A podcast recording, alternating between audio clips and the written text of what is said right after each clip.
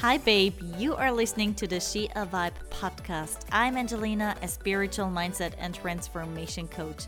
My mission is to help women to step into their feminine power and level up their mindset to see through to their highest potential and transform into the greatest, most badass version of themselves. Coming from bodybuilding and coaching people for years make me realize how powerful our mind and body is. So I'll be talking about mindset, self-love, confidence, energies, and spirituality between casual life updates. I believe you were drawn here for a reason, so I hope you enjoy today's episode.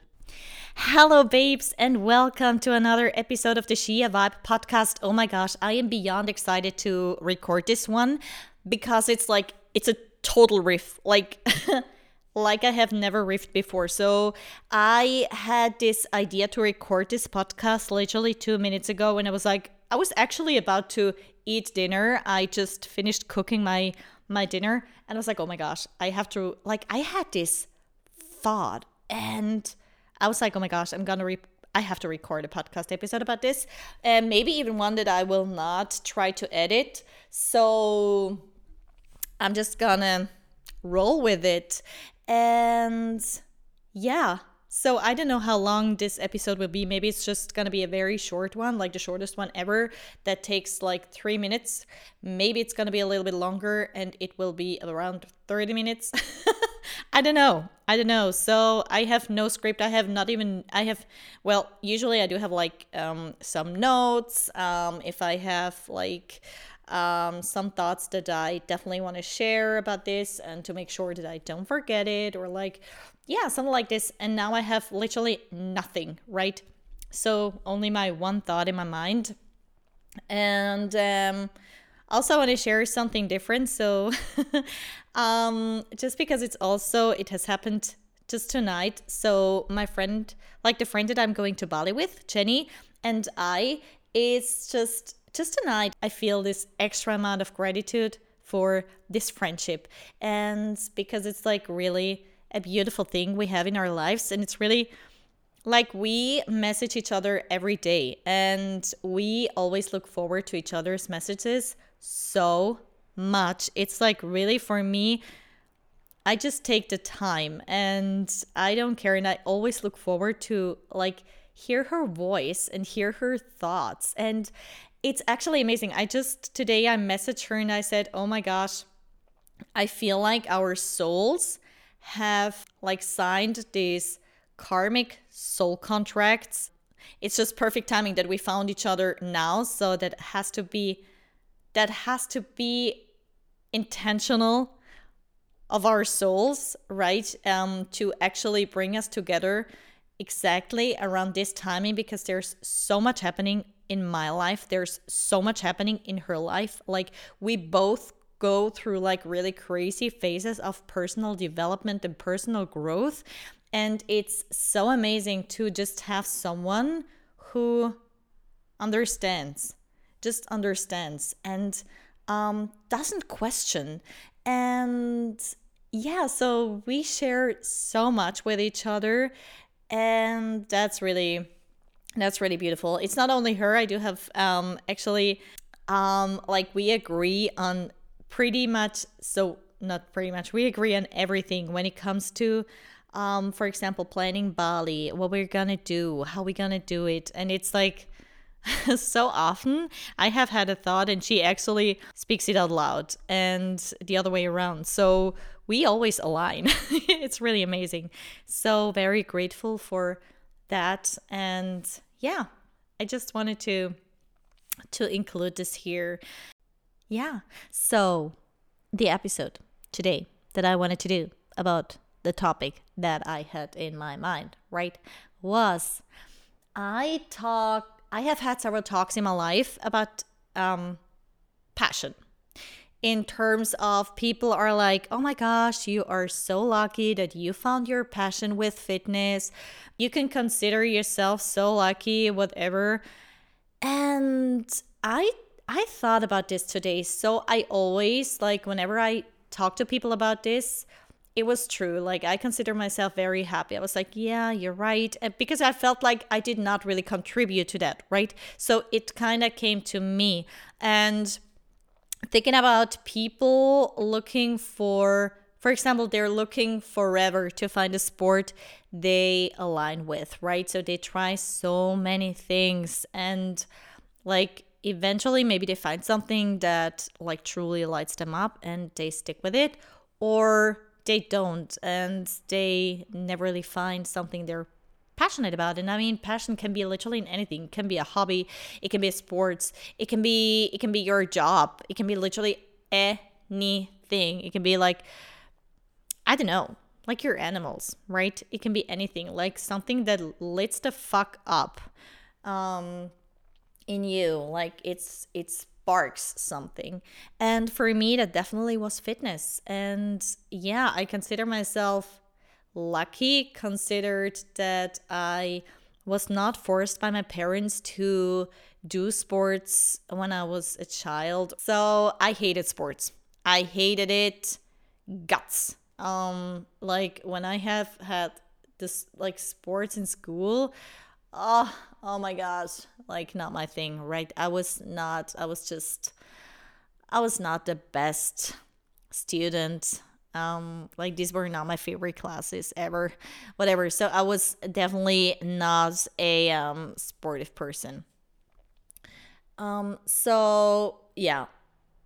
But i was young. I was unhappy with my body and then i joined the gym and i immediately fell in love with it. Oh my gosh. Like i was i have always been a solo fighter so i never really was a team person. I never did like I never played volleyball or football or whatever. Like I didn't like that. I always felt compared if I had to perform in a group or yeah. So I didn't like that. And so when I joined the gym, I was like, oh my gosh, I'm only competing against myself. I can do this in my own pace, and nothing motivated me more than beating myself each and every time to to like go over my my personal limits and there was actually no one who told me what I had to do or there was I did not have to play along. I just had to be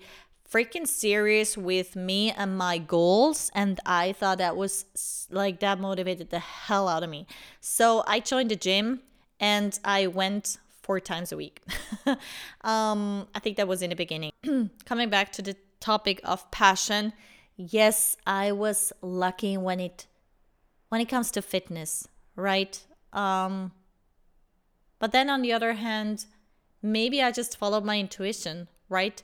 I did not I did not have to figure out 700 things beforehand when I didn't like it. So I just didn't feel it and I didn't do it. So I was, for example, I was in theater group. So you could consider myself finding fitness, but maybe I just listened very much to myself. But I agree that if you, maybe it was also because I was not looking right. And I think this is a principle that you can also apply to like dating or manifesting whatever you want in your life. You're like, oh my gosh, I want to find something that aligns with me. And then you let go, you surrender, you trust the universe. And um, I think for me, it was definitely that was the case with fitness, right? So I was not looking.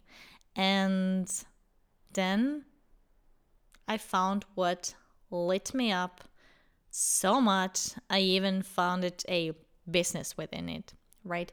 So now we have the same topic around my business again. It's like, oh my gosh, you have been so, so lucky that you did not only find purpose and like as a hobby, you turned it actually into a business. Um, not everyone is as lucky as you. And I'm like, what are you talking about? I mean, yeah, I know, but, and I mean, that's amazing. But thinking back, to be honest, like I am a person I need to have a plan.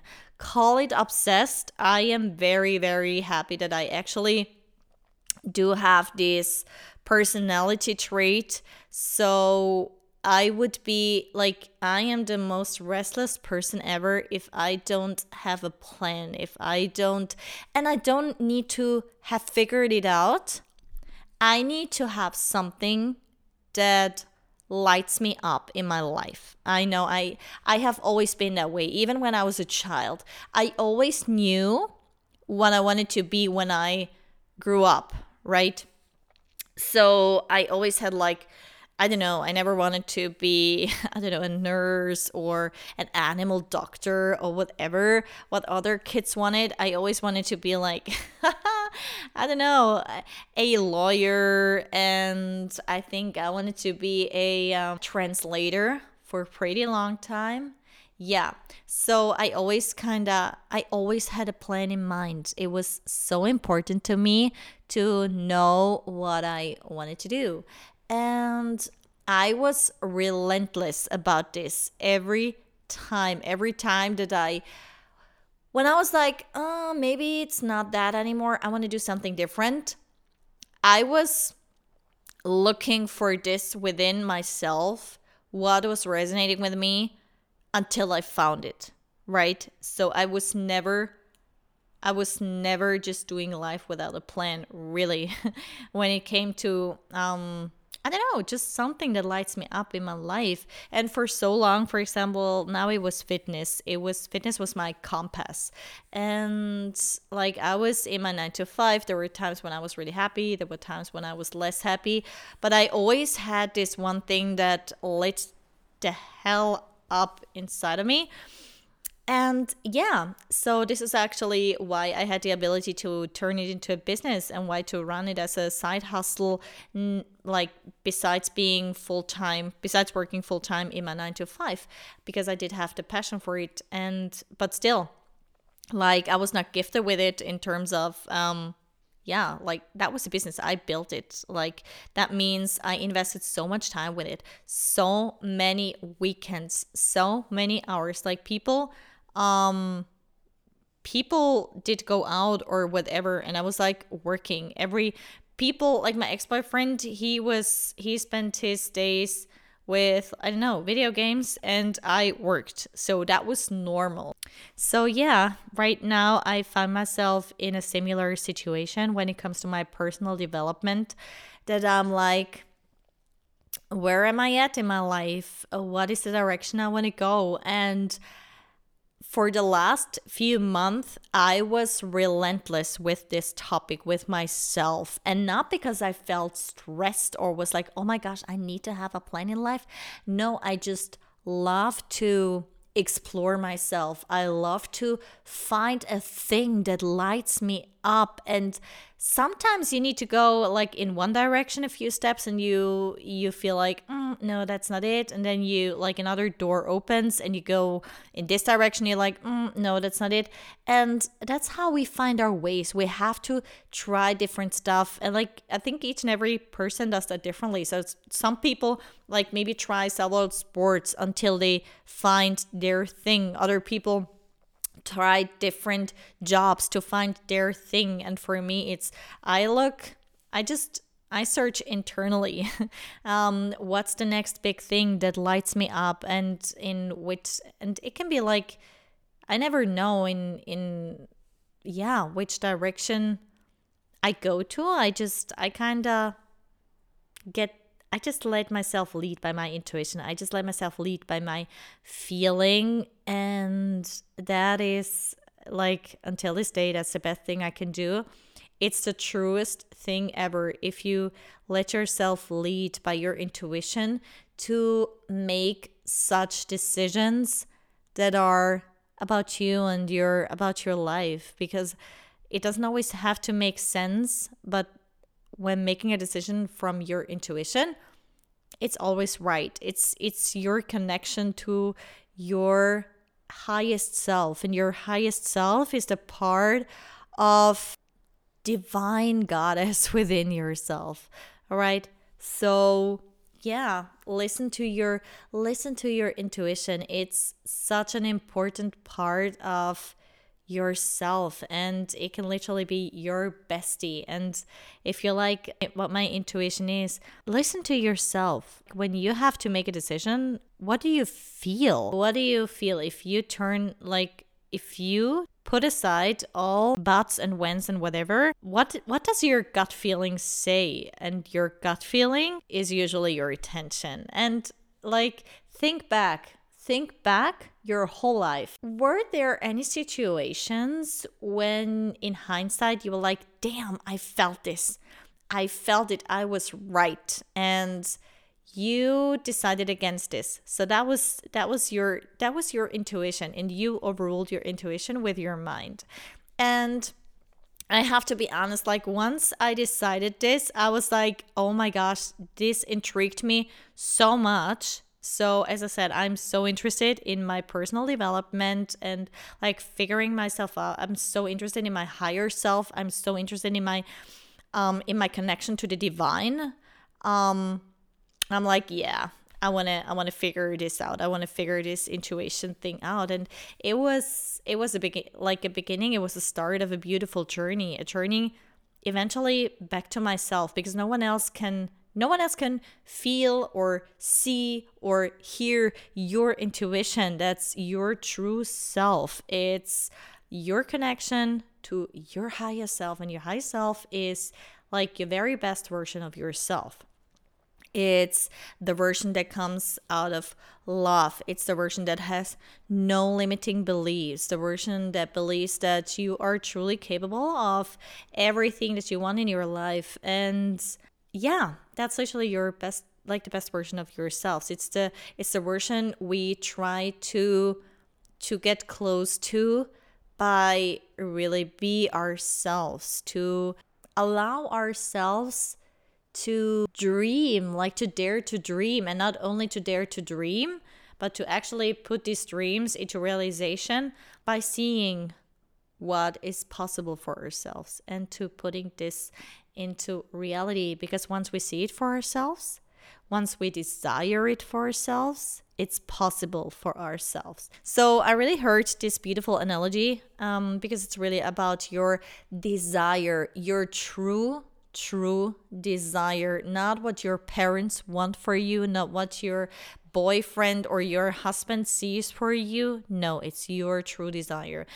And let's say, for example, you see an Olympic swimmer wins gold. You think that's amazing, but you don't desire this for yourself, right? So you will never get there. But if you desire something really, really deeply for yourself, eventually the possibility exists for you, right? And this goes for everything in life. So we are capable of reaching whatever we want if it's really a true desire that comes from ourselves. If we do the work and do the mindset work, do the inner work to get rid of um, self limiting beliefs, if we get rid of um, the blockages in our in our body by doing the somatic work and yeah there's so much inner work in order to reach your goals. It's all in your mind, it's all in your body, it's in your emotions.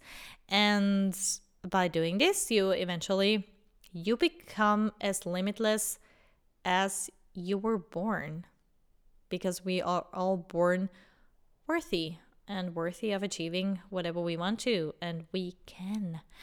But usually we don't believe in ourselves, we don't see it for ourselves, and our conscious mind can only see for ourselves what it knows. And this is why we are so scared of new things. This is why we are so scared of um, also growth very often and why we try to stay in our comfort zone. So, um, also, our body, our brain keeps us in our comfort zone because it's considered safe. Growth is something that is attributed with it's it's new. It's eh, it's not secure for us right?